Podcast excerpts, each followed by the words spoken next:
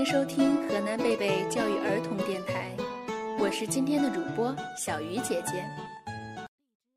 只要你是个正直的孩子，不管你从事什么行业，你都是我的好孩子。愿你被很多人爱。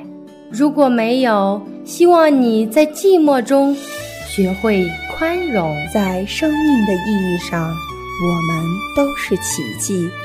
正如未来不一定比现在更重要，然而，我爱你，我的孩子，我爱你，仅此而已。书香传经典，阅读伴成长，让我们一起为孩子朗读。寻找那已失踪的月亮，亲亲啊，我的宝贝。不久前，阅读了台湾作家张文亮的散文。牵一只蜗牛去散步，上帝给了我一个任务，叫我牵一只蜗牛去散步。我不能走得太快，蜗牛已经尽力爬，为何每次总是那么一点点？那小小的蜗牛说的不正是我们的孩子们吗？他们已经很尽力地往前爬，但是他们的小调皮、不好的常规习惯。却因为达不到我的要求而被责备，努力纠正。每到这个时候，孩子们用委屈的眼神看着我的时候，想想是我太急于求成了，是该放慢脚步，等等这些小蜗牛们呢。于是我调整心态，开始了牵着蜗牛散步的旅程。上课调皮的时候，我会用表扬的方式。来激励他们，温柔地与他们对话。我不再生气孩子们因为常规不好而犯下的错误，而是让别的小朋友去纠正他。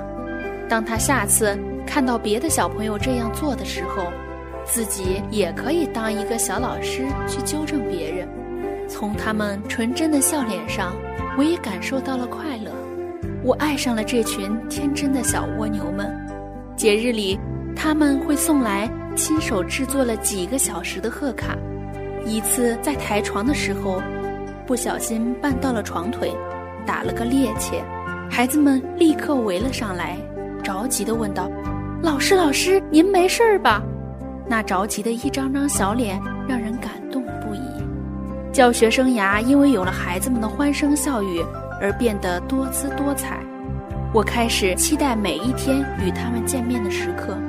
虽然还是会有生气和失去耐心的时候，但是孩子在不知不觉中所展示的生命中最初美好的一切，让我不再厌烦。这一路的散步之旅，让我学会了付出，学会了欣赏，学会了体谅，更学会了等待与心平气和。岁月生香，一树一树的繁华，绿也轻盈。黄也自在，教育孩子就像牵着一只蜗牛在散步。我要让心中常住一只蜗牛，我要牵着它悠然地向前走。等待也是一种教育，等待也是一种爱。欢迎收听河南贝贝教育儿童电台，我是今天的主播小鱼姐姐，我们下期见。